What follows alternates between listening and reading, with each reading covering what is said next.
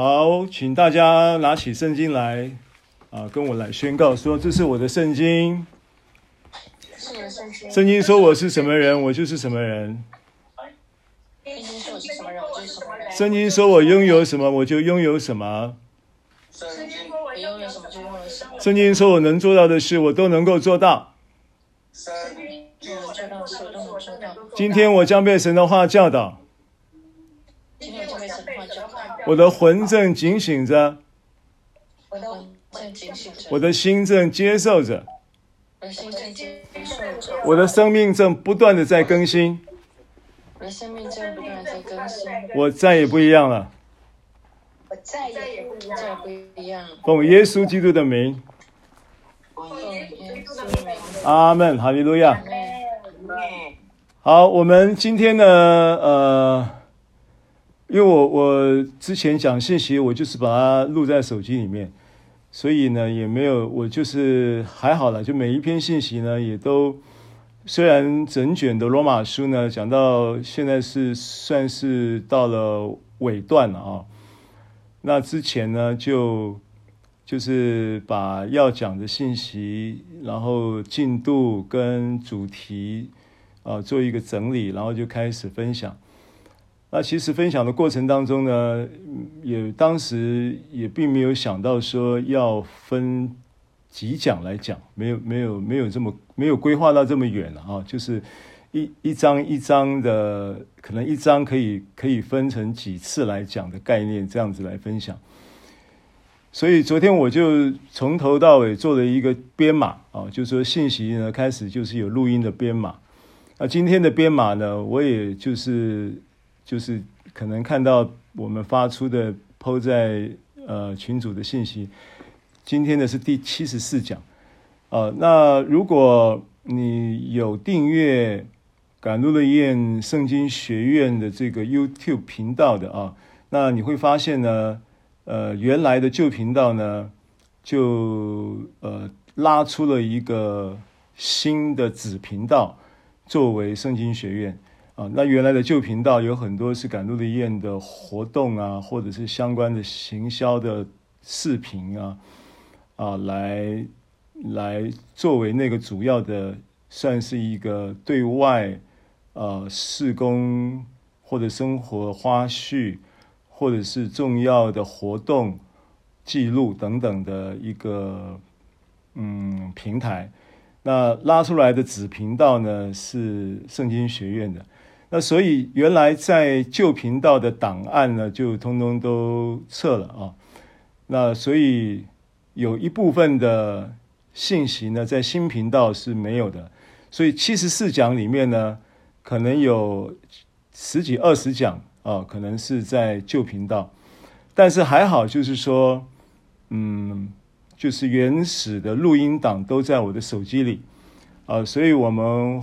会在罗马书呢整卷分享完了以后，再把子频道，就是新频道里有不足的，呃，就是罗马书整卷的系列的信息呢，要把它上传补足，啊、就会你就会在新频道找到罗马书的整个系列。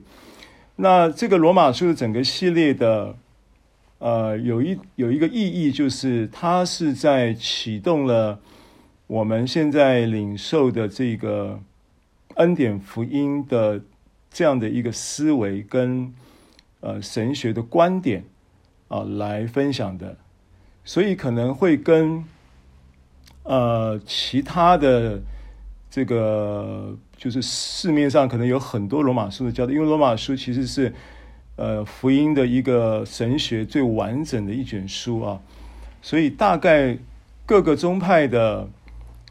圣经的教师呢，都会，呃，一定会有罗马书这卷书的分享，这是很重要的一卷书，啊、所以它会跟一般就是你听到的罗马书的教导呢会有差异，啊、那原因就是一个特色，就是说我也做个广告，就是说是纯恩典的观点切入的一个教导的解释，对于圣经的经文啊，那我是觉得呃可以。啊，在当做是你的个人啊领受呃恩典福音的一个不错的教材啊。那这个是也是西西是讲一周一次，就算是全年无休，也得要一一年半一一年一一年五十二周嘛，扣掉过年五十周好了，两年就一百周，所以七七八十就将近两年的时间，所以这个也算是一个恩典啊。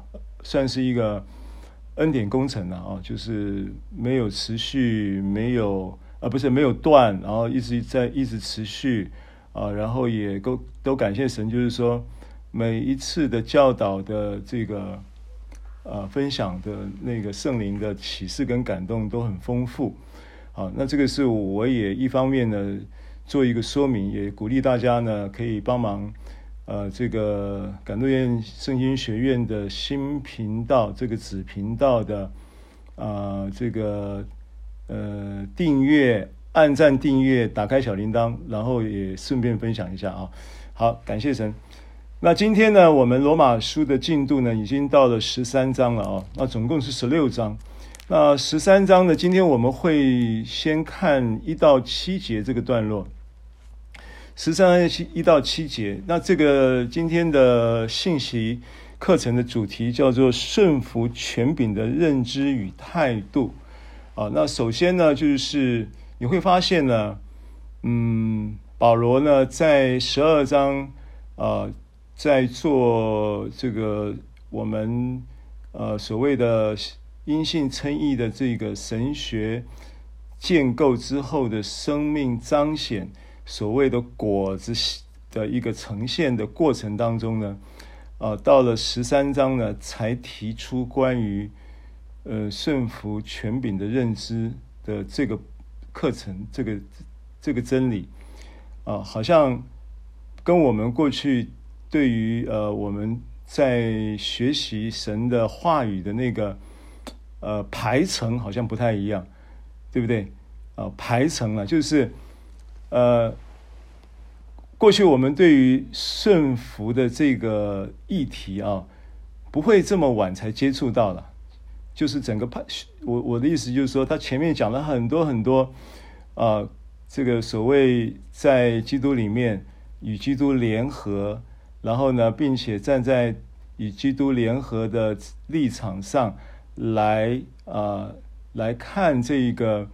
呃，基督永远一次永远献上为活祭的这样的一个真理的事实，然后以这个观点呢，以这个立场呢来看待你自己的身体啊，然后也就自然会呃带出心意的更新变化等等，然后就结出啊这个在恩典之下那个侍奉的那个生命果子跟架构，然后再带出肢体之间的美好的关系。啊，同时呢，也能够呃祝福到这个个人的生命呢，能够有很多的真实的果子，对不对？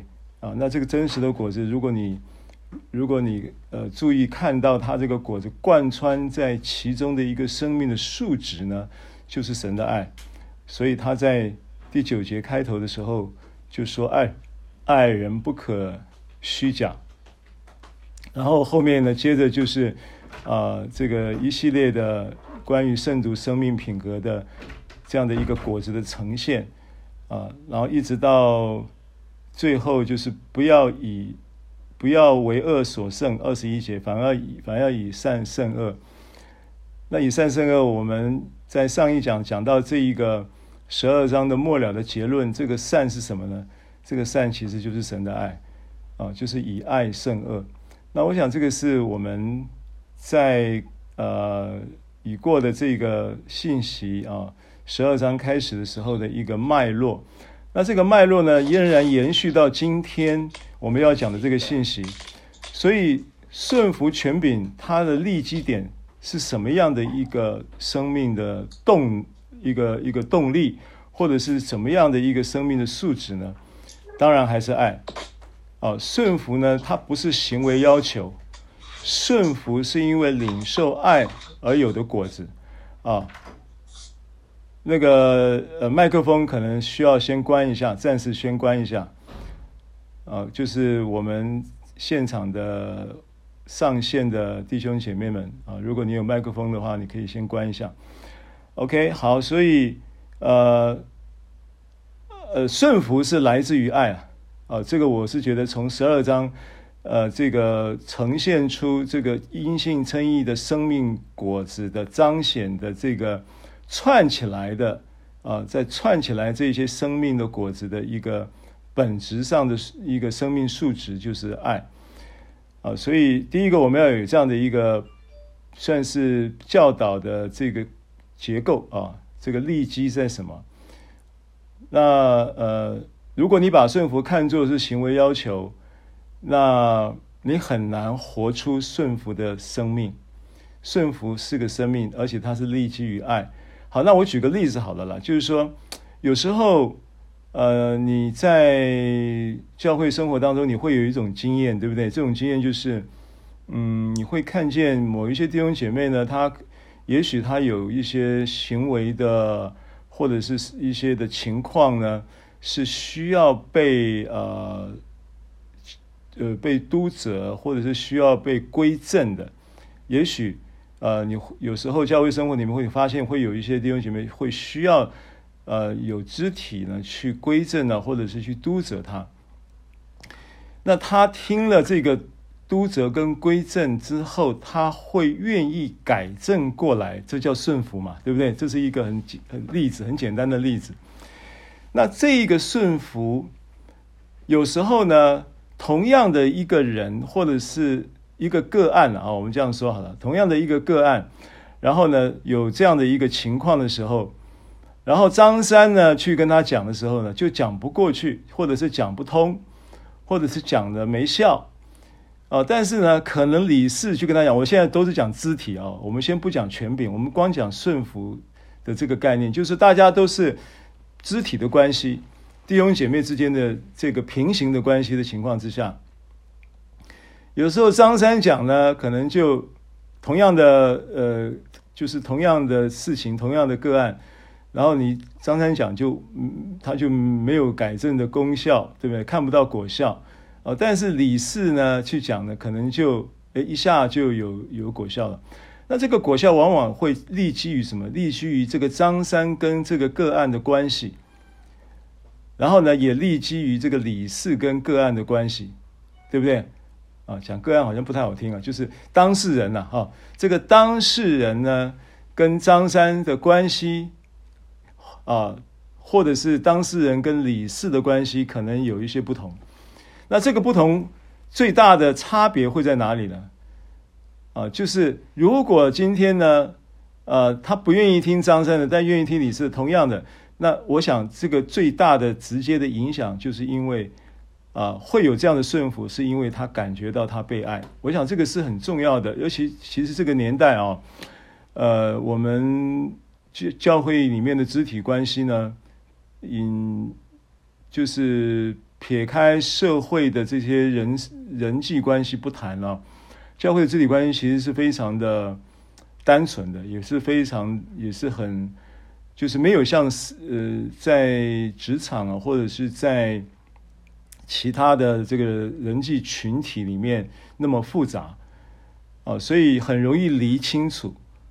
啊，这个我我就是用这么一个例子来跟你说啊，从整个十二章的教导里面，你会发现呢，这些果子都是由爱来贯穿，而这个爱贯穿到十三章的时候，仍然呢还在运行一个一个逻辑，就是人是因爱而产生真实的顺服的生命，啊，顺服。不是行为要求，顺服是一个生命的果子，啊，这是开头的一个跟大家分享啊。我喝口水。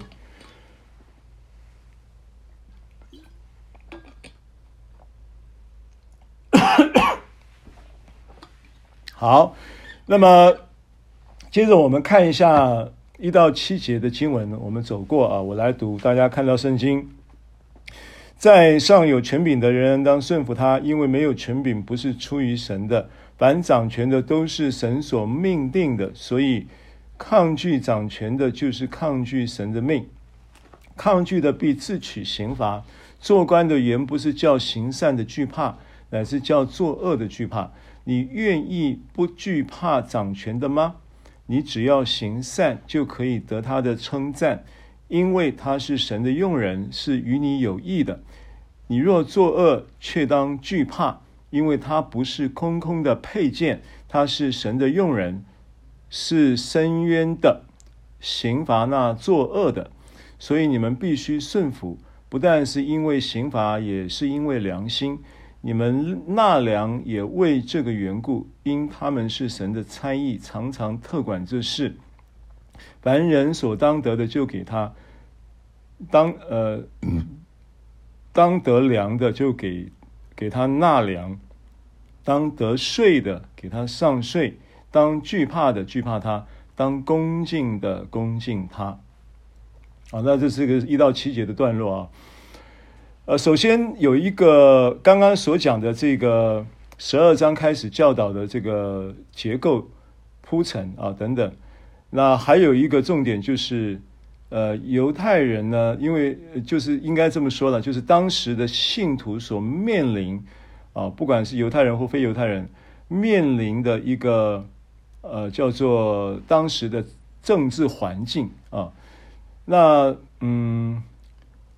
这些政治环境可能呢会比较需要先去关切一下，在这个政治环境的当中，犹太人的历史背景。啊，那虽然呢，罗马罗马教会呢，它是啊，仍然就是我们之前讲过，它的结构呢是犹太人跟外邦人呢都呃都是一起在一起聚会的啊，就是有。罗马教会的成员组组成啊，他有犹太人跟外邦人啊，信徒是合在一起聚会的啊。那呃，但是呢，这一段圣经呢，呃，它有一个背景，首先就是说，有蛮多的圣经学者啊，在特别在追，就是在追求跟呃考察啊这些圣经的。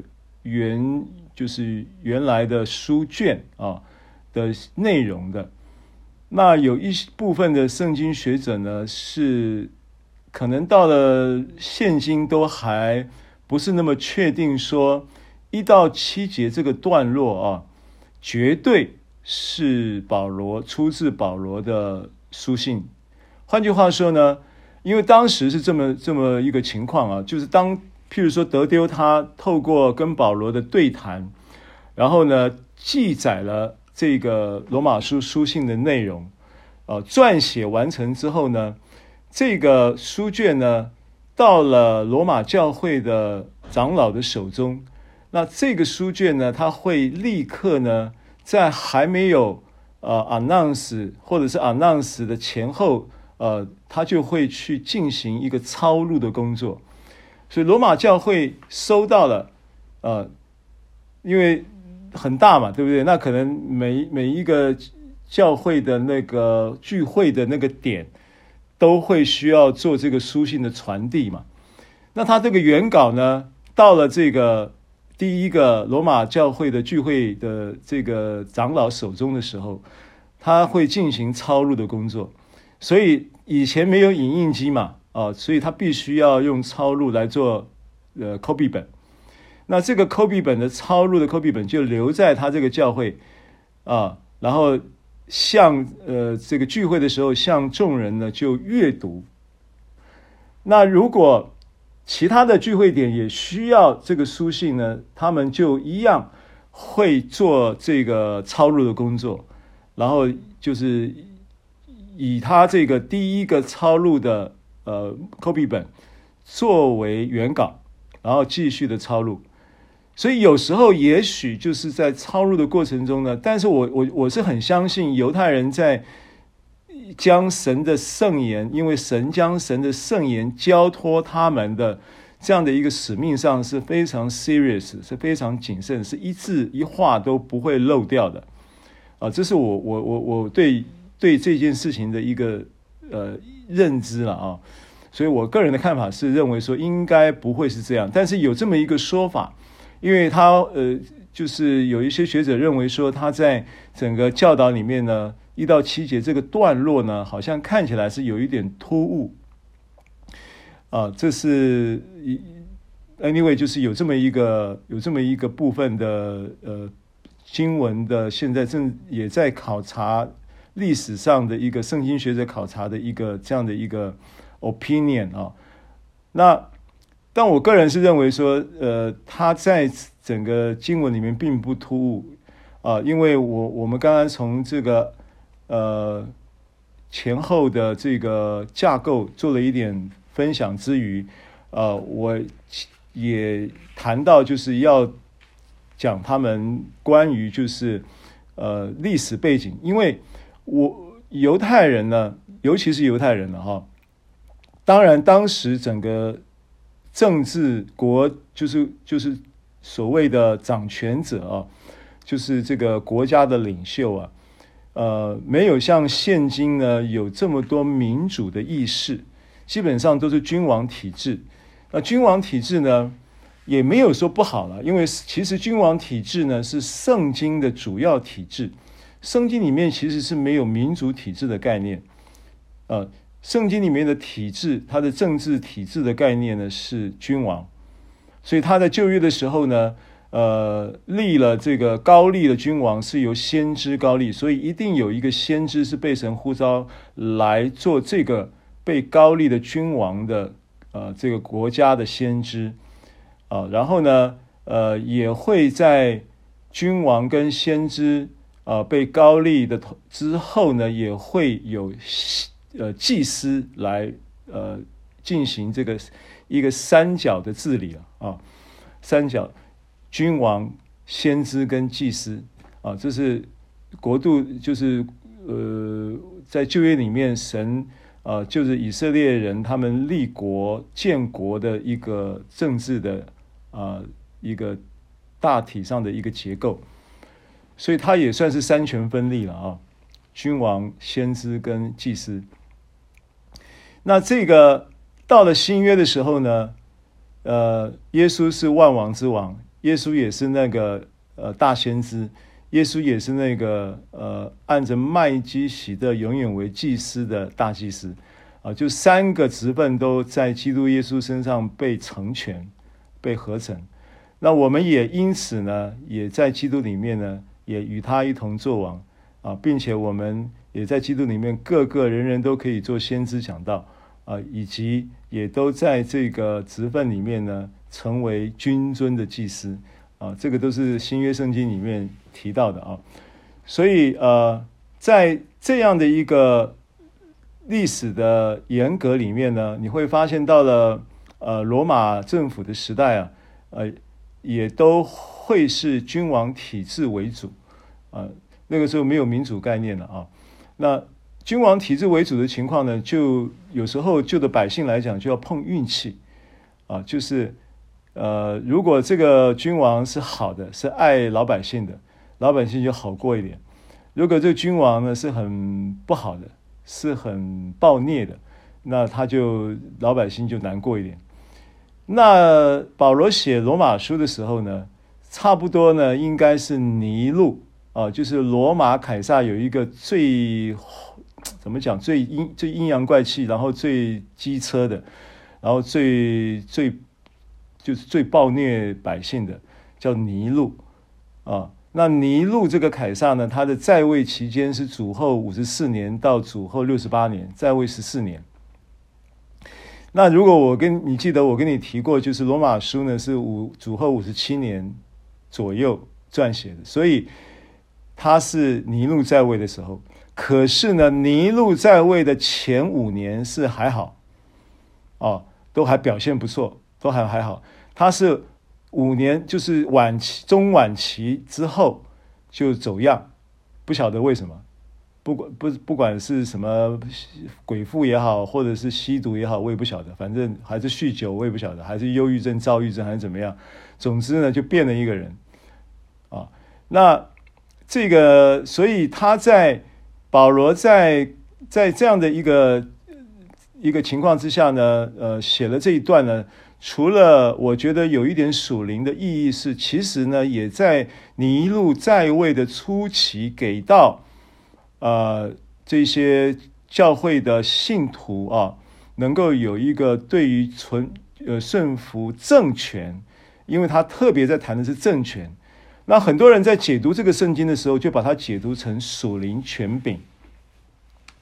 啊，那当然呢，你要把它应用在属灵的权柄的原则呢，也我也不反对。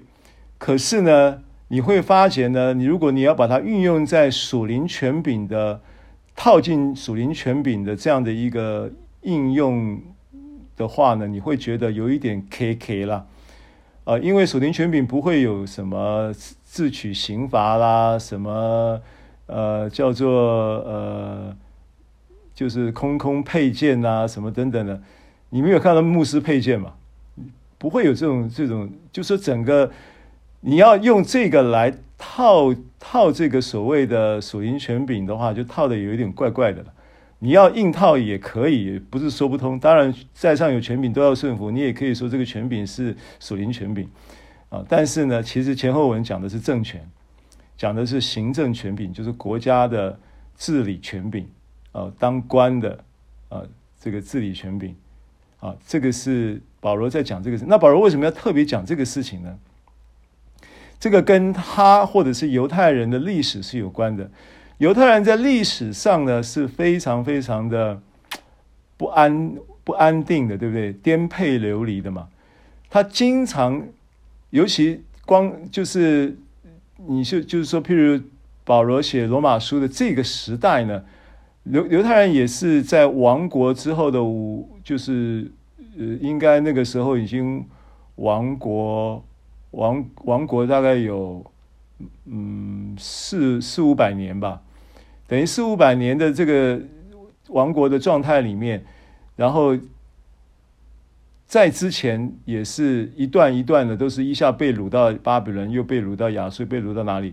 所以犹太人的他们的历史的。这个这个严格里面就有很多的情况是，他总是在一个不属于自己国家的政权底下生活。那我请问你，这样的生活的那一种心态会是什么？啊，第一个，他不会有归属感，他不会觉得这是我的国家，对不对？尤其是被掳的那个第一代、第二代的。勉强可以推到第三代，可能你被掳久一点，到第四代、第五代就没感觉了。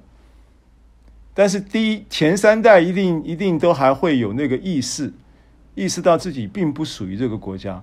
还有一点就是犹太人自己在信仰的立基点上，一直有所谓的弥赛亚要来的这样的一个认知，所以他们认为他们自己弥赛亚会要来。带领他们，然后有一个新新的国度。他不理解那个弥赛亚是属灵的国度，他并不理解，他把它理解成为就是一个，就是一个以色列犹太犹太民族要被复兴的一个盼望。所以一方面，他有一个弥赛亚要来建立一个新国度。这个新国度一来呢，就不会有这些痛苦，就不会有这些呃这些不好的这些政权给他们带来的这些的灾难啊，对不对？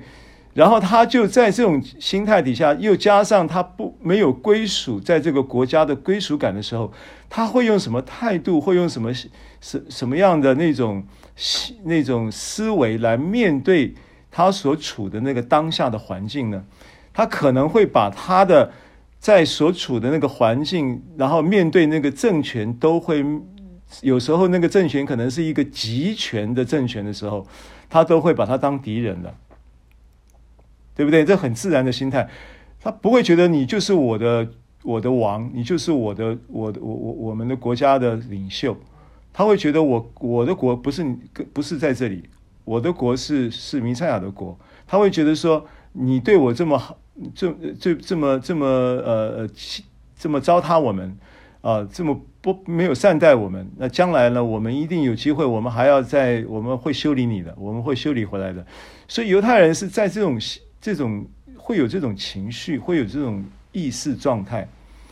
那保罗认为呢，这是不合宜的，所以保罗才会写。我认为他是保罗写的了。我也我还我认为他在这一段圣经里面，就是在十三章有这么一段圣经是非常重要的，非常好的啊、因为我刚刚讲了，他在尼禄执政的前期，前五年的前期，那个时候都还没没什么事，相安无事。后期的时候呢，他们必须要受这个教导来面对后期的这些的尼禄的这些的暴政。集权的暴政，所以呃，这个教导是，我都觉得它还有预言性，啊、预防性，哦、我觉得是很好的，对犹太来讲是非常需要的。好，那这是一个，就是一个简单的一个一个背景，啊，那首先呢，顺服为什么它是一件那么重要的一件事情啊？然后它也不是一个行为要求，我们在新约恩典真理的。立这个思维来看的时候呢，他他他是我刚刚讲，他说他这是一个生命嘛，然后他也就是爱的果子，被爱的果子。OK，那第二个呢，很重要的是什么呢？就是其实人类的堕落起始于也是顺服的问题，起始于顺服的问题。那顺服呢，其实也跟什么呢？也跟信心有关系。所以，那为什么讲人类的堕落是起始于顺服的问题呢？因为当年神就已经跟亚当很清楚的交代了，说分别善恶树的果子你不可以吃嘛，你吃的日子必定死嘛。那结果亚当还是吃了。当然，亚当吃三个树的分别三个树的果子这件事情，啊，他的的就从顺服的角度来看的话。他也就是，因为我们之前谈过，就是我认为，我怀疑亚当之所以他并不是忘记了神的话，他也并不是说不相信神的话，只是他在没有照神的话去行，而照了他的夏娃他的妻子的话去行呢，他是因为对妻子呢产生了迷恋，以至于呢他明知不可为而为之。甚至我都觉得说，亚当可能对于死是没有概念的。人在受造的时候没有经历死之前，根本不知道死是什么东西，所以他也心想说：死一次看看吧，就死看看。啊，那这个其实也是基督跟人类，或者是基督跟教会的影子了。这个也是一种影儿的概念了，因为基督呢。他也是为了爱教会，也是为了爱基督，为教爱教会，为教会舍己。所以他明明知道呢，他要他必须死啊，但是他其实也也希望，如果能不死，也不要死，不然他怎么会在克西马尼园跟天父祷告说：若是若是什么可行，你叫这杯。你将这杯撤去，叫这杯离开我，咒诅的杯啊！克西马尼园主耶稣有这个祷告，对不对？对不对？路加福音二十二章的四十四节嘛，这个经文你应该有印象嘛，对不对？克西马马尼园的这个祷告，在二十二章，对不对？二十二章的四十四节。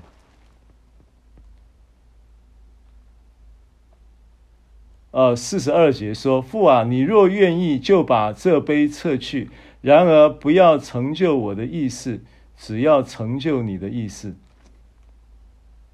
这代表什么？代表他其实他是他他面对这个死亡，他能不死就不要死。他也不他的意思是，如果可能的话，就不要死。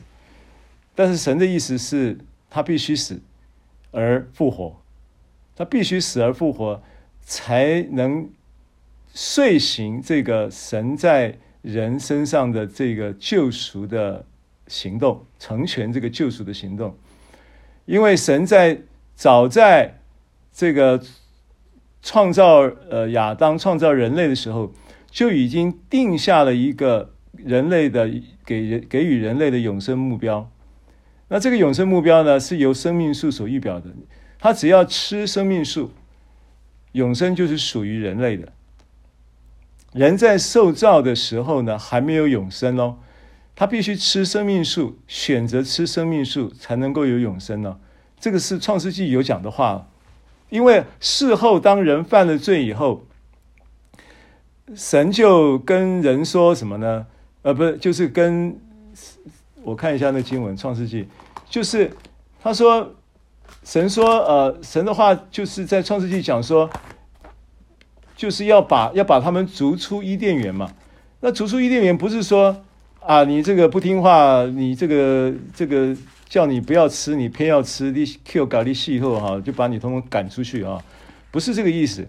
神的意思是说呢，如果呢，让让你们不不要再，我看一下哈，经文在哪里？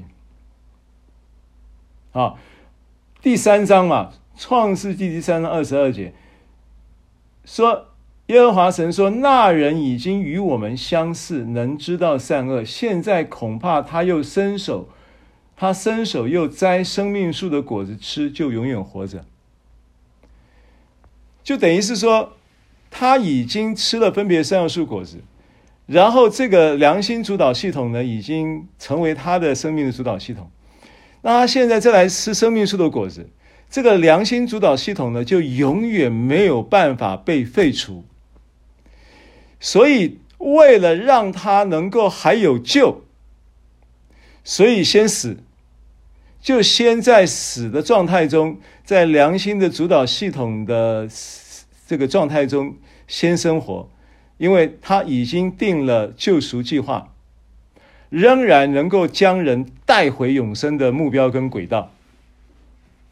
好不好？这就是我，就是用这个证明了，来证明说，神在造人的时候就已经为人制定了永生的目标，而人没有顺服神的话语的情况之下，让永生的目标暂时呢不能够达成，但是神仍然有有叫做无谎言的本。特这个本质，神生命的本质叫无谎言嘛？无谎言的定义就是他有绝对的能力跟意志来实践他在人身上所应许的、所承诺的永生目标，对不对？我们在讲提多书一章二节，我们最近常常提这个经文嘛，盼望那无谎言的神在万古之先所应许的永生，记得吗？好。好，所以我们先有这样的一个创世纪的场景。亚当他在伊甸伊甸园呢，他他他这个这个做就犯了罪的这个事实，他其实是耶稣救赎的影儿。他爱夏娃，就好好比耶稣基督爱教会。然后呢，他就就吃了那个果子，就死了。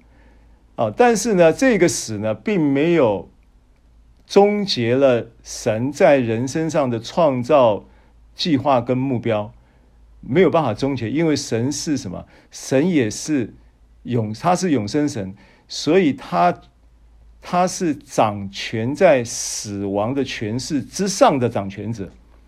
换句话说，他是一个驾驭死亡的永生神，他是可以驾驭死亡的。所以死亡对人来说是终局，对神来说只是手续。所以当基督来的时候，同样他也就以第二个亚当的身份面对第二个夏娃。第二个夏娃就是我们，我们我们呢，我们就好好比那个第二个夏娃，我们当年是夏娃犯了错，亚当跟着死。现在是我们犯了错，然后基督为我们死，啊，这个是大概有这么一个逻辑，就是我说，首先的亚当当时的这一个类比到夏娃的这样的一个一个一个结构，啊，其实也就是基督跟教会的影儿，哦，那么所以在。在这样的一个呃前提之下，就是人堕落其实也是基于呃这个在神的话顺顺服神的话语这件事情上面堕落的。这是这是我们可以从圣经中可以看到的一个可以找到的一个线索嘛啊，就就是他没有顺服神的话，但是却顺服了夏娃的话啊，所以呃，你选择顺服神这件事情是呃，就是怎么讲呢？第一个选择顺服神，第一个免于灾祸。免于，免于死亡，免于灾祸。选就我们在应用上的逻辑来讲的话，那选择顺服神呢，也就是蒙福的依据。所以他有他是两刃的剑呢，一面说来呢，就如同亚当如果当年顺服神的话，永生就到手；然后没有顺服呢，这个死亡就临临到，对不对啊？所以。这个一来一去，一一来一回差很多哎，永生没到手，死亡临在，啊、这个结果跟跟永生到手的差距是很大的，啊、这一来一去差很多。好，我们看一二节哈，在上有权柄的人人当顺服他，因为没有权柄不是出于神的，凡掌权的都是神所命定的。所以，抗拒权柄的，就是抗拒神的命；抗拒的，必自取刑罚。那我们刚刚讲到创世纪的这些，呃，就是提示到这个几个点哈，那你就知道说，当时其实，呃，人类在被授权呢，是在一章的时候就被授权是。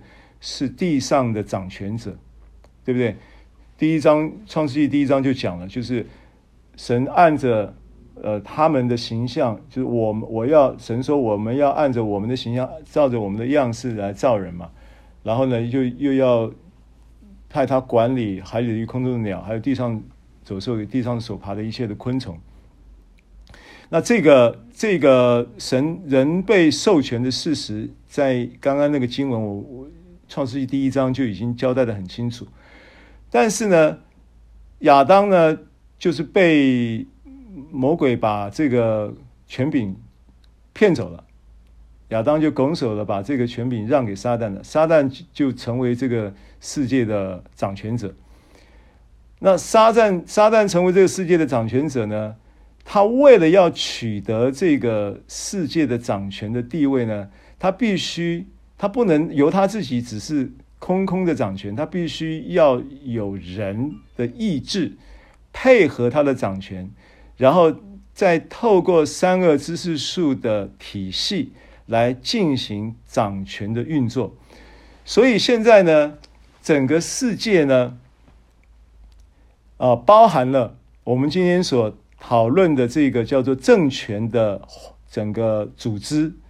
全世界的政权组织，不管你是集权政治还是民主政治，民主政治还分什么总统制、内阁制、议会制啊，各种不同的制，不管什么字，都是在分别三恶数的体系里面的结构，都是的。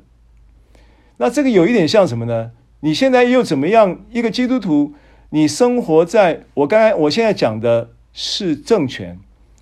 那你如果你在职场上以这个政权为主体的情况之下，延伸出来的企业体、事业体、实业体，其实也都是善恶知识的体系。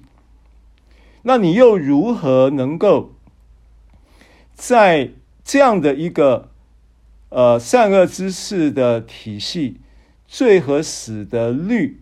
呃，同样的，这是同样的良心，就是良心，呃，为主导系统的结构，呃，然后呃，不管是政权延伸出来的企业体实业，然后你的职场，甚至呢，呃，你回到回去到面对到你的呃家族的传统，也都是善恶知识树的体系的架构跟价值观。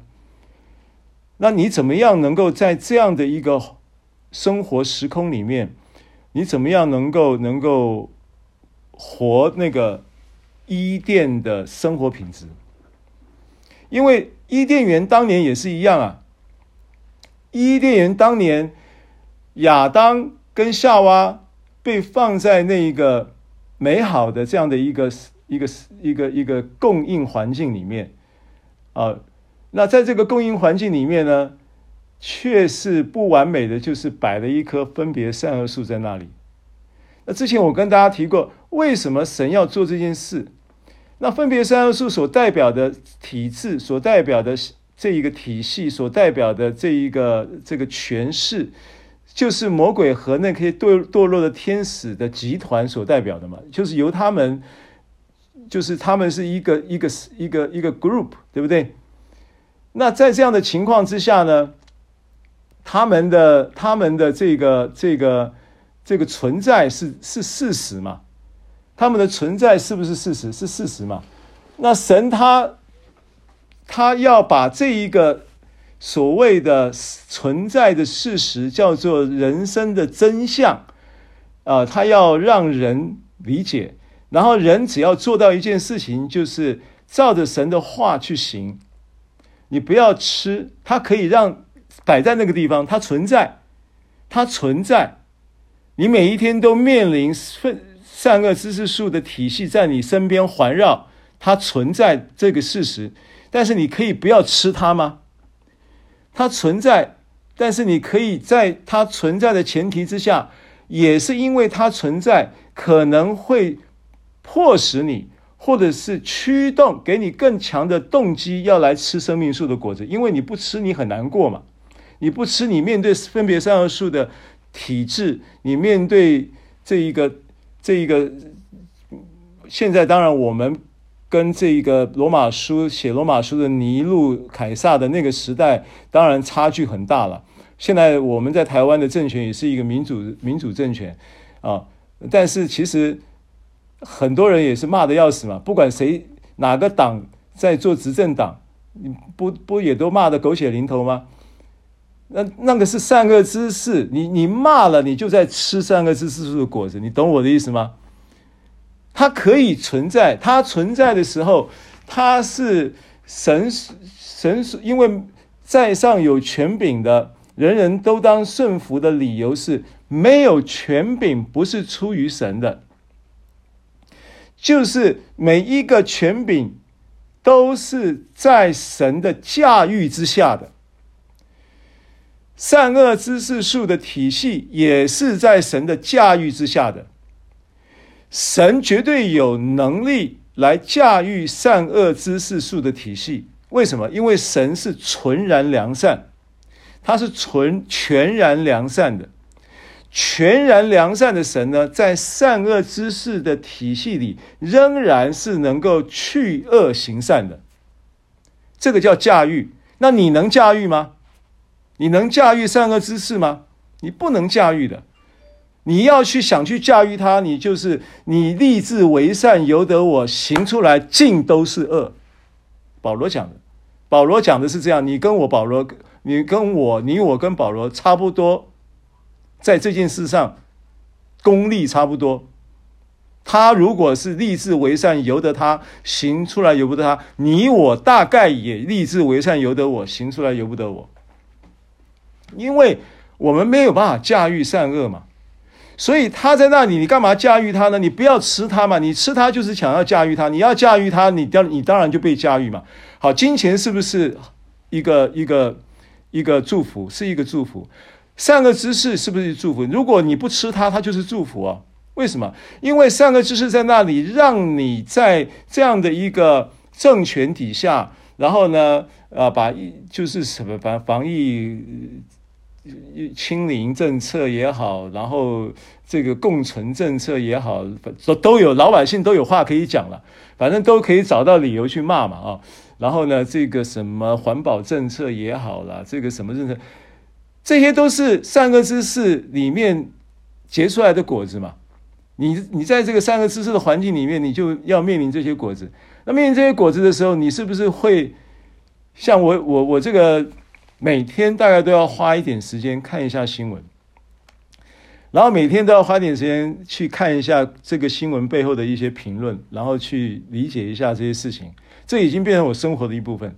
但是我已经学得秘诀，我不会吃它。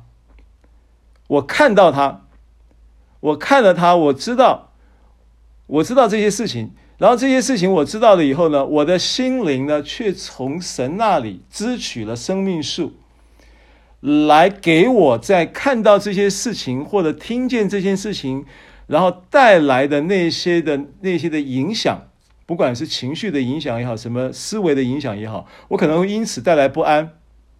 我可能因此会想说，哇，那这样子这样子看来，如果疫情爆发，我们到五月份要去意大利参加我儿子婚礼，会不会因为疫情的关系而受阻啊？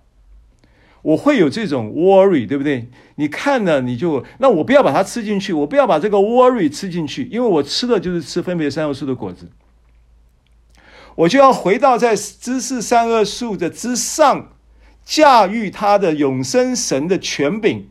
的底下来支取永生的果子，支取神的话语，让我虽然啊、这个事情好像就是让你觉得这个呃，这个不管是碰到什么晴天霹雳啦，然后迅雷不及掩耳的这些意出人意外的这些事情，你都可以支取那一个寻那个叫迅雷不及掩耳的祝福，以及出人意外的平安。这个就是我要讲的，什么叫做在上有权柄的，你当当顺服，因为你要看到的是，在那一个在上有权柄的那个背后，它是一个善恶之树系统，它不会让你健康、喜乐、满足，或者是呃平安的，那个不会给你带来平安。可是你可以不要吃它所结的果子。而越过他去敬拜那一个驾驭善恶之事、驾驭那个权柄的最高权柄者，叫做永生的神、永生的上帝。所以你看到这个权柄是出于神的，然后你就看到神本身的存在。因为当你认识神的权柄的时候，哦，譬如说这个经文很简单嘛，这个经文在讲说，在上有权柄的。人人当顺服他，那个他就等于权柄哦。所以你不要把权柄跟能力混在一起看哦。能力是指神的作为，但是权柄是指神自己，这是有差别的。所以当你看见神的权柄的时候，这个启示在你生命当中的时候，你就等于看见了神自己。你看见了神自己，你在这个看见中，你就越来越认识他的同时，你就越来越在永永恒存在之神生命的生活品质里面。你越在这个生活品质里面，你就越能免于这一个在上有权柄的错待、集权、机车的对待。你老板嘛，老板是不是你的在上的权柄？他给你很机车的对待的时候，你要怎么去不吃这个分别三要素的果子？因为他整个系统就分别三要素，你期待分别三要素要给你什么？对不对？除非你透过更高的驾驭分别三要素的果子的权柄，就是神自己来结出那个生命的果子让你吃。等于是分别善恶成为一个渠道，让你从神那里支取永生果子的祝福呀！你要这样子看这些执政执政掌权的，你要这样子来看你的机车老板，你要这样子来看你周遭的这些你看为 trouble 的这些人事物，对不对？你家里面如果有那个青少年的孩子，让你现在很头痛的，你不要活在那个分别上，因为他正在你你正在看一个分别善恶树的果子。你正在看，你不要吃它，你要越过 bother，就是打扰他的生命，让他现在生命处于这种状态的背后的那个善恶知识的系统。我们开户是一百一千。你要在这个麦克风，麦克风关一下。好啊，慢慢来。Some somebody，麦克风关一下。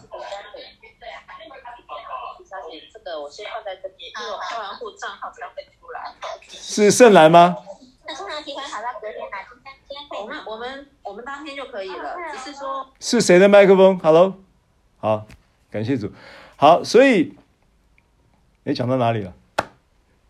好，所以我我要讲，就是那个背后的那个体系，你不要巴望要从这样的一个三个知识树的这样的一个状态，因为我不是说你的孩这个青少年的孩子是三个知识树，是他背后的系统，所以你要越过那个背后的系统，再上到一层叫做神掌权的系统里来改变，你懂我的意思吗？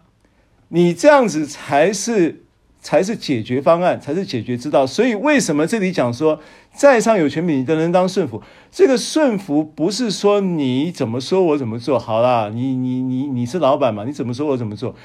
其实，你当你这样子回应的时候，你你没有这个起领受的这个所谓的没有权柄，不是出于神的，凡掌权的都是神所命定的。这一句话背后的意义的话，那一个顺服不是真的顺服。那个顺服呢，也没有生命的质感；那个顺服呢，也没有生命的力量。弟兄姐妹，啊，可以懂我要讲的吗？讲的有一点悬，对不对？啊，但是呢，你必须这么理解这个圣经。你这个是恩典的角度，这个是恩典福音的角度，啊，这个是启示，这个是神给我的启示。你你你可能没有这么听过，对不对？没有人这么讲过。如果有的话，是他跟我同步领到领受到启示，啊，这个是神给我的启示，就是说，这个是你面对顺服的功课的一个秘诀。你往往顺服不来，是你已经吃了分别善恶树的果子，因为事实已经发生了。分分别善恶树基本上它的系统跟生命树的系统就是相对的，对不对？所以你很难顺服。原因是因为你在分别善恶的，你吃了分别善恶，你被分别善恶的体系在导引的过程当中，当然你没有顺服的力量，因为他顺服本身是属属神的生命啊，分别善恶的生命的数值里面没有顺服的，分别善恶树的知识里面有两大生命成分，第一个叫骄傲，第二个叫背叛。我问你，魔鬼是不是背叛第一，然后骄傲第二？应该讲，骄傲开始启动背叛，然后在他没有没有在又诱使诱骗人吃分别善恶树果子之前，他是不是就是就是这个这个这个先背叛了？背叛了以后，然后才来地上要来在。在在这个伊甸园里面，要来夺夺这个地上的叫做呃管理的呃这些物权。好，那现在我们的我们的观念理解这个经文是这么一个结构啊。其实后面，因为这这个完全是观念的问题。呃，十三章一到二一一节到七节这段经文完全是观念的问题。你这个观念通了以后，你这个启示掌握了以后。顺服就变得很自然，你会欣然顺服，顺服就不费吹灰之力。你在这个启示里面呢，你在透过这个顺服不费吹灰之力的作业经验里面呢，你就会不断的看见这些上演在你眼前的这些善恶之术术的戏码，你就能够笑看这些江湖上的事情。即便他冒犯了你，即便他得罪了你，即便他好像一冒犯你得罪你，好像还没，你都还没有看到他遭报，你知道吗？你被你被伤害的人的二次伤害是什么？你知道吗？就是你当你被伤害了以后，被你当你被错待了以后，然后你跟神祷告，神啊，求你为我伸冤，神啊，求你为我呃这个这个呃主持公道，你为我做主。结果经过了三年后，这个人还。怎么股票上市了？你心想说，怎么报应没到他家？怎么报应没到他到他公司啊？这叫二次伤害。这个你就是吃了分别善恶树的果子。你你你你你你怎么？神怎么会为你这样子祷告，他就听你的，去把他的公司弄倒？不可能嘛！这个不是神，永生神不是这么驾驭善恶的，是不是？永生人怎么驾驭善恶？永生人是让你在这件事情上面先得一个报偿，先得一个祝福，所以我常我我记得我跟你大大家分享过一个经文，就是以赛亚书六十一章在讲到说，这个主的灵在我身上，他用高高我，叫我传福音给平呃这个谦卑的人，然后呢叫然后叫被掳得释放，瞎眼的看，受压制得自由，报告神报仇的日子，这在以赛亚书。然后到了新约，耶稣引用这个圣经，在路加福音四章十八节。怎么讲的？说主的灵在我身上，他用高高我，叫我传福音给贫穷的人，叫被掳得释放，瞎眼的看，受压制得自由，报告神悦纳人的恩年。哎，为什么神引耶稣引用这个经文的时候，却不讲神报仇的日子，却讲神悦纳人的恩年呢？意思就是说，神用什么方式来报仇？你知道吗？神用施恩在你身上来报仇。你委屈吗？他加倍的报偿你。对不对？你亏损吗？他加倍的报偿你，他不断的、不断的、不断的、不断的、不停止的施恩在你身上，这就是他向你的仇敌报仇的方式。Amen，你要领受这样的启示，你就能够真的从呃这些善恶知识树的这个生命的影响里面，你真的能够活在伊甸园。我们常常讲说，今天我们信了耶稣以后，神帮我们恢复了生命的伊甸。我们现在就在伊甸园里面，这是一个属灵的伊甸。那具体的说来呢，教会就是这个伊甸园的实体。当你活在这个教会的伊甸园的实体里面的时候，它仍然有一棵树在那里，叫分别善恶树，就如同当年的伊甸园一样，它就在那里。这三个知识树在那里，你要怎么处置？你要回到那个伊甸的教导，神告诉你说，那个不要吃。在那里让你摆着，让你看就好，看着就看着就好，不要吃它。你要吃什么？生命树。你不可以吃，你吃的日子必定死。那现在问题是我们已经得了永生，吃了也不会死嘛？吃了会怎么样？会有死样子而已，猥细。但是你会有死的状态，你会有死的症状，对不对？就是 COVID nineteen 现在叫 Omicron，Omicron 可能不会有重症，可是你就会有症状。对不对？你今天打了疫苗，你已经打了属灵的疫苗，是基督，你已经得了基督的生命，可是你还是去，还是还是还去吃分别三恶，你就会体贴肉体的，就是死，就会有那一个死的果子。死的果子可能是沮丧啊，死的果子可能是绝望啊，死的果子可能是灰心啊，死的果子呢可能是变得愚昧啊，死的果子可能变得歇斯底里啊，情绪失控啊，睡不着觉啊，剪不断理还乱啊，这些都是死的果子啊。那你要活在你你称为一个神的儿女，你儿女多么尊何何其尊贵，你要活在这种状态里吗？那你继续吃分别善恶的果子就可以了，这个吃了就会有效的。啊！但是呢，今天的伊甸，神希望我们在这个伊甸里面能够享受神仍然在这伊甸里面所供应的一切，包含了什么？包含了基训的产，比训的产出。比训产什么？金银宝石。比训是什么意思？比训是增加。他仍然要要供应你的是基训的祝福。啊，在各样的生命的状态里面有突破。有爆发力，爆发是一种突破的能力，所以比训的祝福临到你，基训的祝福临到你，再来迪格迪格里斯河的祝福也临到你。迪格里斯河讲的是迅速，今年是加速之年，你会看到有加速的祝福，加速的翻转，加速的各样的成长在你生命里面。然后最后一个诱发拉底河就是你诱发了，就是丰收。你会有生命的丰收。这个伊甸不是只有二零二一年、二零二二年、二零二三年，这个每一年每一个循环都来的。它是一个恒，就是一个永恒、永生本质上就是永恒。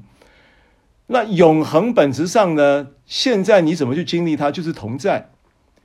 它既然永远跟你同在，就表示永生已经在你身上生效，因为同在已经发生了。同在发生的，就意味着永生已经生效。永生已经生效的，意味着永生的品质要临到你。永生的品质要临到你，就是你当然理当就是在公益、圣洁、平安、健康跟富足能力的生活当中，体验那个生命的树的果子。好，这个是顺服背景，你你这样讲，你才会顺服，你理解了，你才会顺服，顺服就变得不费不费吹灰之力。之所以不能顺服，是因为你就是想你也不能的原因。你立志为善要顺服，你也顺服不了的原因，是因为你不断的在吃。分别善恶树的果子，这就是为什么保罗在这里说，在上有权柄的人人当顺服他。当你选择顺服他的时候，其实你就等于拒绝了分别善恶树的果子，因为他在错待你，因为他，因为我现在讲的不是。我们受了什么错待了？我现在讲的是保罗当时他在讲这个事情的时候，的确犹太人不断的在被错待嘛。犹太人在这个事这个尼禄的初期虽然没什么大事发生，晚期隔了几年以后，你就很多就是就是就是很残暴的，就是命就没了。就是尼禄就是这样子对待基督徒，那个酷刑很多的，我不想在这里讲了。而这些事情呢，在在犹太在当时的这个信徒生生命当中，的确是一个莫大的威胁。但这些信徒怎么过来的？这些信徒怎么样能够继续能够活跃的啊？能够能够看见他们那个所谓我们用用一个术语描述，就活出复活的大能。其实活出复活大能这个事情听起来很抽象，其实就是我刚刚讲的，你拒绝吃分别善恶树。然后你在分别善恶树，让你在旁，在这个园内当中摆在那个地方，然后你看到看到看不过去的时候，你就会自然被驱动去支取生命树的果子。所以分别善恶树变成是一个渠道，变成是一个一个一个 key，一个一个渠道了。我讲渠道比较直接，就是让你在这样的状态中不住的想要来从神那里领受安慰。领受平复，领受医治，领受供应，对不对？领受从神来的力量，这个永生就不断的加注嘛。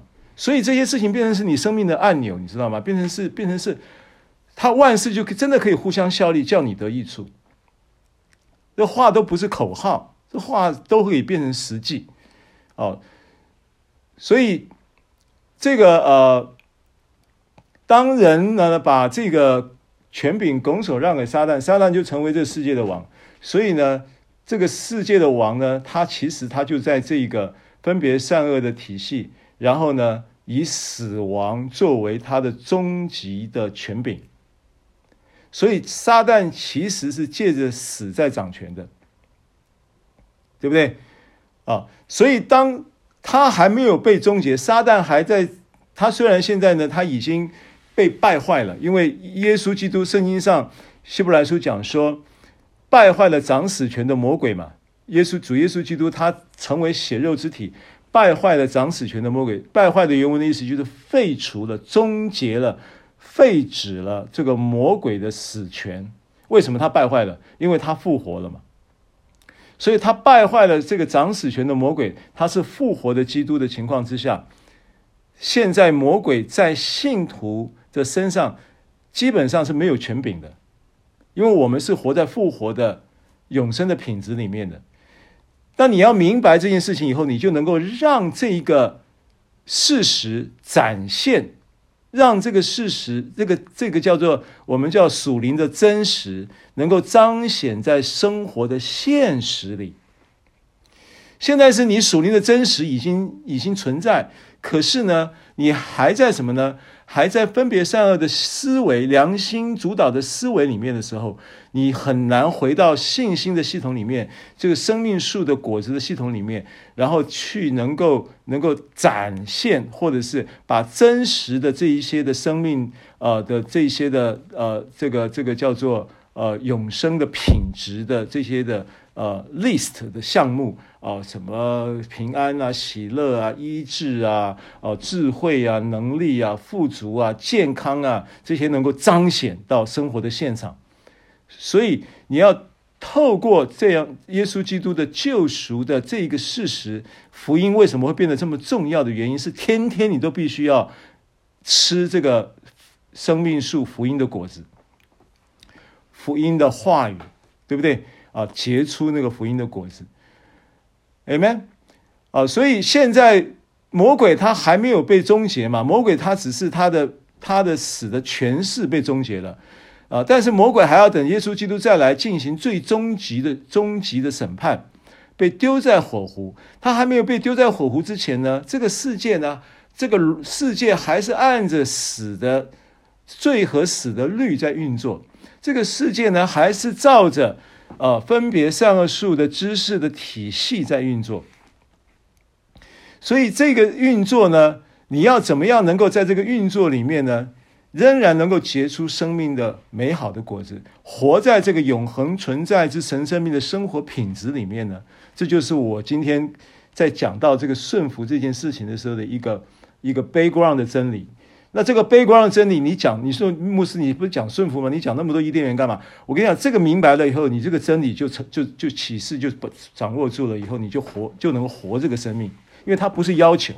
我跟你讲老一套啊，讲这个顺服的这跟权柄的重要性，跟你讲这个撒旦呢，在什么这个什么以赛亚书十四章，以西结二十八章啊，他怎么样背叛神啊？所以呢，如果你不顺服，其实你就跟撒旦是同样的立场，你跟撒旦就变同伙。这种道我们以前都听过，讲没用的，讲了还是不顺服，因为讲的时候你就已经听不进去了，你就很难顺服这个话了。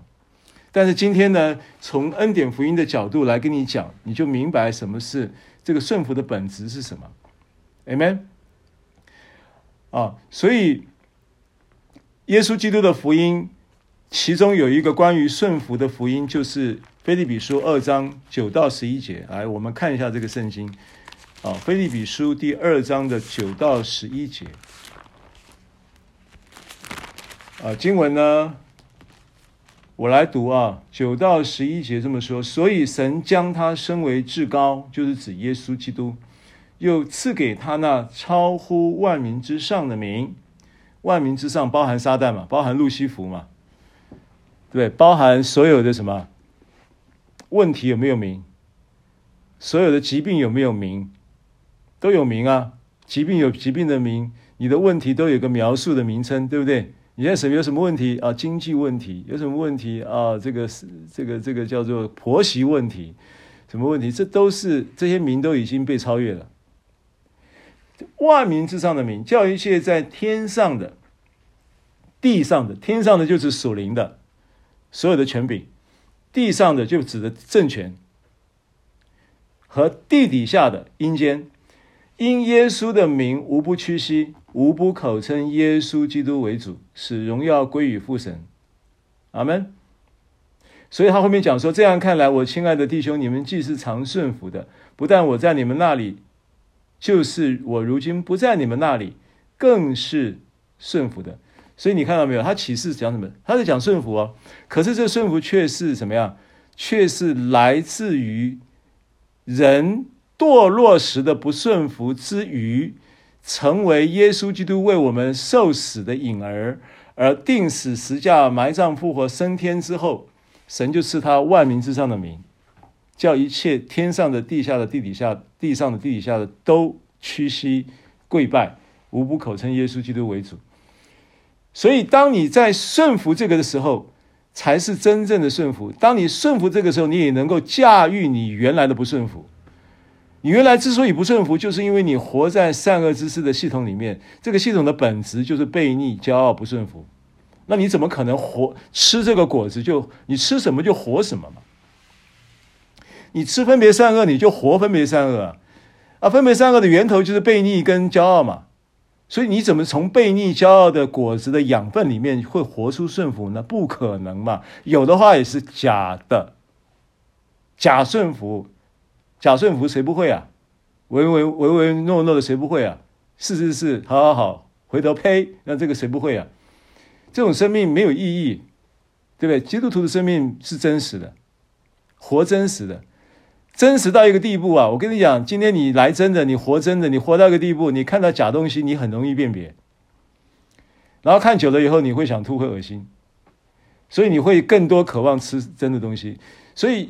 有时候我在这样想，人的胃口是这样开的，就是你，譬如说，你本来你不爱喝水，你不爱喝水，你喝水喝每天喝水，开始养成喝水的习惯。当你喝水习惯养成的时候，你很容易口渴。当你，但是你会回想到，当你不爱喝水的时候，为什么一天不喝水你都不会觉得渴？其实不是你不觉，不是那个你你的你的这个什么呃前后那个叫做什么呃体质产生什么变化？不是，是你的渴口渴的神经呢被激活了。口渴的那个、那个、那个神经的运作系统被激活了。原来你你没有喝水的情况之下，它的口渴的那个那个系统是死的。同样的，今天如果你你的生命在这样的情况之下，你被你你你你分别三恶树的系统仍然环绕在你的生活，但是你仍然能够在这个生活圈子里面活出伊甸品质，活出永恒存在之神生命的生活品质。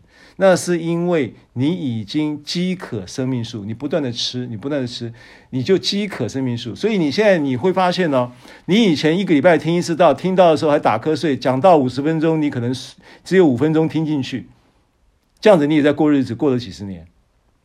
可是当你听恩典，听恩典，听到后来，你会觉得天天都需要听，每天都觉得好渴。难道是你你有什么体质变化？不是，是因为你的那一个。那个叫做呃属灵的饥渴的那个那个那个神经系统被打开了，那个系统就是永恒存在之神生命的生活品质的生命树的系统被激活了。Amen。好，好，那时时间的关系呢，我想我们就往下看了哈，往下看。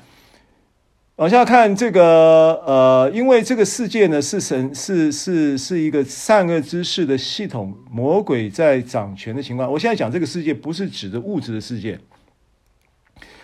我现在讲的是这这个世界是指着这个世界的体制的世界，这个体制的运作的世界呢是神要审判的，这个体制的世世界的运作的体体系啊。这个体系，三个知识树的体系，良心主导的体系，是神要审判、要对付、要毁灭的，不是指的这个世界的物质的系统要毁灭，不是。山啊、水啊，神造的，神说好就是好，他不会客变十番，昨天说好，今天浊世今非，不会，他所造的是好的，那个好的是就是好的，将来这些物件呢，都会被 upgrade，被更新。被升级、被 upgrade，不会被毁灭。被毁灭的是那个 system，是那个制度、那个体系。好，所以凡是就是这个体系，其实它会有一个有一个东西在这个体系里面呢，叫做不公平。善恶知识的体系延伸出一个政权的时候，这个政权体系一定不会有真公平，因为善恶之事。分别善恶的原则本来就是不是公平的原则，善恶分别善恶的体系里面本来就没有公平。如果你在分别善恶体系里面去寻得了一个公平，它也不是真的公平。那真的公平是什么呢？真的公平是神用一个人看起来最不公平的事情，就成就了真公平。所以马太福音二十六章。刚刚我们有用路加福音跟大家分享了，马太福音也有同样的新闻说，耶稣在客西马尼园，他就稍往前走，俯伏在地祷告说：“我父啊，倘若可行，求你叫这杯离开我，然而不要照我的意思，只要照你的意思。”那神的意思是什么？我刚刚讲了，神的意思就是耶稣必须要死，然后从死里复活，必须要这样，因为他必须要透过这一个最不公平的事。为什么是最不公平的事？因为所有的人都该死，只有耶稣不该死，因为耶稣没有犯罪。他是无罪也不知罪，但是呢，神却用了最不公平的事情审判了耶稣，不是审判耶稣，把罪归在他身上，不是审判他，因为他没有罪，他不会受审判，所以那不是审判，那是一个对付罪的过程。注意，耶稣钉十字架的这件事情，不是神在审判人，也不是神在审判耶稣，而是神在救人，而是神把罪归在他身上的原因，是因为他要透过这个方式来。审判罪，看起来好像耶稣受审判，其实受审判的是罪。明白我的意思吗？为什么呢？因为耶稣死了以后，罪归到他身上以后，罪的终工价乃是死。死了以后，耶稣复活，复活以后，是不是让罪跟死就终结在人的生命里面？罪跟死从此就被终结了。所以其实它是一个审判罪跟死的一个智慧，但在人看呢是不公平，在人看呢是愚拙，对不对？神却用了一个最人看最不公平的事情，成就了真公平。神也用了一个人看为最愚拙的事情，成就了真智慧。好，所以这个都是关于这个经文背后的一些真理啊。所以神的意思呢，他就必须是要透过耶稣从死里复活，才能真正的救人脱离罪跟死亡。那就能够透过这一个脱离罪跟死亡的这一个结果，其实。重要的是，神的权柄也就能够驾驭在罪和死的权势之上。本来神的权柄就能够驾驭在罪和死的权势之上，本来就可以。只是呢，神透过耶稣基督这个实体的身体的死而复活，就能够将这个神的权柄驾驭在死的权势之上的事实彰显出来了，叫人无话可说，叫仇敌无话可说。没有可以怀疑的地方了，因为这个事实已经呈现了，神的权柄是驾驭在死亡的权势之上的，这个事实被彰显，这个事实启动了，生效了，这个真理就生效启动了，好吧？这是一个神掌权的一个基础的诠释，所以要为要这目的就是要为了摧毁罪和死的权势啊，他就必须要舍了爱子基督耶稣，让他死而复活。这也是神的智慧，人看为愚拙呢，在神却是大能，对不对？这样子才能够真正的成就公平在人身上，啊，因为人是照着神的形象跟样式的，他理当活出神的形象跟样式，理当活出神生命的品质，这才是公平嘛。那人被骗了以后呢，吃了分别善恶树果子之后，死入侵了之后，神要让人恢复那个受造时候的那个生命的尊严跟公平。他就必须透过这个方式，Amen。好，所以罗第三节、第四节啊，罗马书十三章三节、四节，做官的，我我我五分钟之内结束，会过一点时间，抱歉，五分钟之内结束，因为其实重点都已经讲完了。现在经文把它走一下，做官的原不是叫行善的惧怕，乃是叫作恶的惧怕。你愿意不惧怕掌权的吗？你只要行善，就可以得他的称赞，因为他是神的用人，是与你有益的。你若作恶，却当惧怕，因为他不是空空配件，他是神的用人，是深渊的，刑罚那作恶的。啊，所以善恶知识树的系统里面延伸出的这个善恶知识系统的的政权，然后这个政权体系里面有所谓的主管跟主官，这些都是怎么样？都是。驾被驾驭在神的良善，被驾驭在神的这个权柄之下的，所以当你顺服这个最高权柄的时候呢，这一个驾驭驾驭良善、驾驭善恶知识树系统的永生神的祝福，就变成使得这个善恶知识树的。系统都成为你的祝福，成为你的保护，成为你的呃这一个帮助，懂我的意思吗？所以当你在这样的情况之下，我问你，那个作恶的就不能在你身上任意的作恶，对不对？如果今天没有善恶知识树的系统，延伸出这些善恶知识树的政权，再延伸出这些善恶知识所带来的这一些所谓刑罚法律的体系，这是一个律法。架架构嘛，是一个律法体制嘛。那这个律法体制都因为你顺服最高权柄而为你效力喽，它反而变成祝福喽。反而呢，你就免于恐惧，可以在在在台湾宝岛安居乐业喽。即便这个政府呢有缺失，可是呢，你仍然能够在这样的顺服的体系里面得到从。一个祝福的渠道，借由政权临到你喽，你有五倍券可以花喽，你有米疫苗可以打喽，你顺便还可以去抢第三季喽，然后呢，其实你还可以怎么怎么样怎么样，你还可以继续上餐厅喽。对不对？只要戴着口罩以后安心啊、就是可以四处呃游山玩水了。你看我们主恩典教会有多少弟兄姐妹？我们的游山玩水几率很高的。我看弟兄姐妹常常 po FB 啊，都是游山玩水的。我很羡慕你们可以去游山玩水。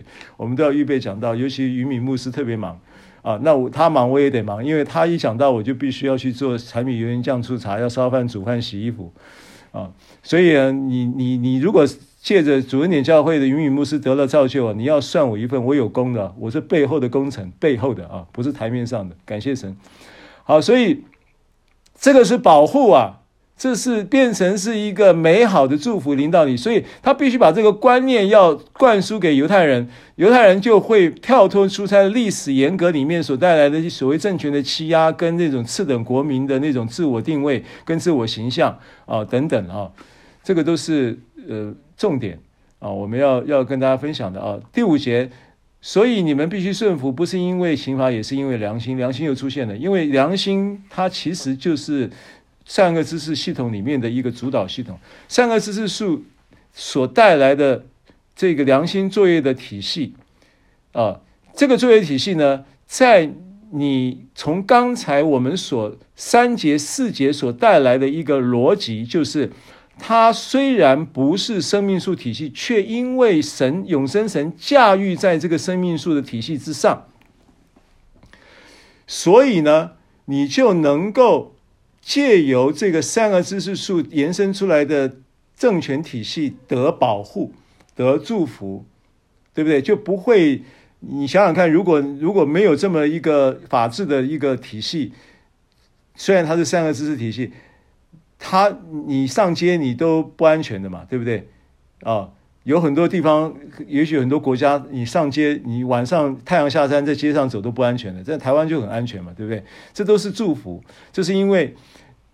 因为虽然即便是一个良心作业系统里，啊，它成为一个有一个保护的功能，如同我刚刚所举例的说法一样，那你这样子顺服，你顺服最高权柄带来的这样的一个效益，保护的效益，那你你也愿意顺服这些执政的掌权的，然后呢，这当然不是因为。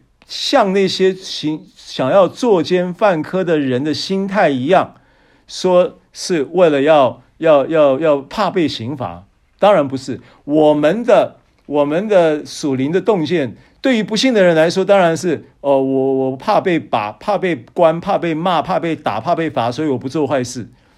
但是呢，稍微进阶一点的，很重要的是，起码你还得有良心作业系统来引导你。虽然良心作业系统不能让你得到永生，可是起码它还可以引导你。但是你连于永生神的时候，你的良心反而是洁净的，哦，所以是连于永生神带来良心作业系统的一个一个保护，提升你不是怕被骂、怕被打、怕被关，所以不做坏事，而良心的这一个红绿灯也成为一个你生活的一个引导的一个潜规则，啊、那。它往往在你连于永生神的同时，红绿灯的号志也会连于你的灵，因为人的灵就是耶和华的灯，对不对？啊、所以这个就是我们讲到，呃，也是因为良心了啊，因为没有时间再讲良心的真理了啊。你要有兴趣讲看良心的真理的话，回头去看这个九章一一到四节的经文，啊，讲到神荣耀的器皿的时候，有说到良心的这个部分。啊，最后六到七节我们来读啊，你们纳粮也为这缘故，他们是因为他们是神的差役，常常特管这事。凡人所当得的就给他，当得粮的就给他纳粮，当得税的给他上税，当惧怕的惧怕他，当恭敬的恭敬他。好，这边讲到纳粮上税了哈，那所以他绝对他不是在讲属灵权柄嘛，肯定就是在讲。地上的政权，所以该纳粮纳粮，纳粮跟上税是同样的意义了。当年有所谓，你没有现金就是上就纳粮，有现金的就上税，啊，它是可以扣抵的。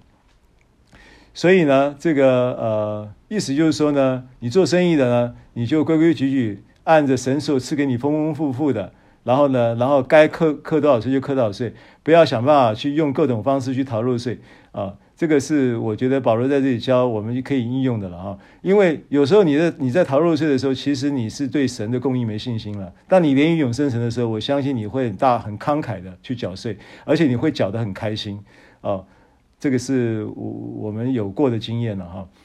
那呃，最后其实我要强调一点，就是顺服其实是它有一个见证的，顺服的见证其实是见证在于他的态度。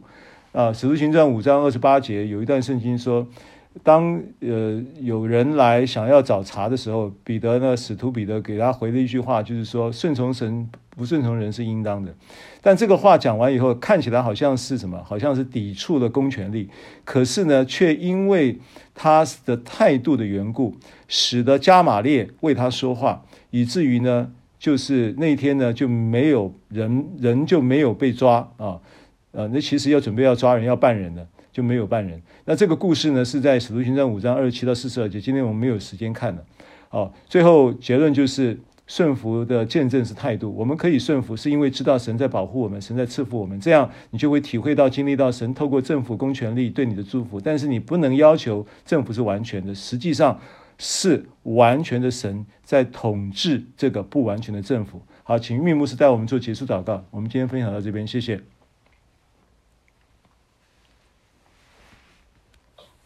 好，亲爱的主，我们感谢你，谢谢你把生命树给我们，谢谢你爱我们，Amen。因为你你爱我们，因此我们可以顺服，我们顺服你爱我们，顺服你给我们智慧。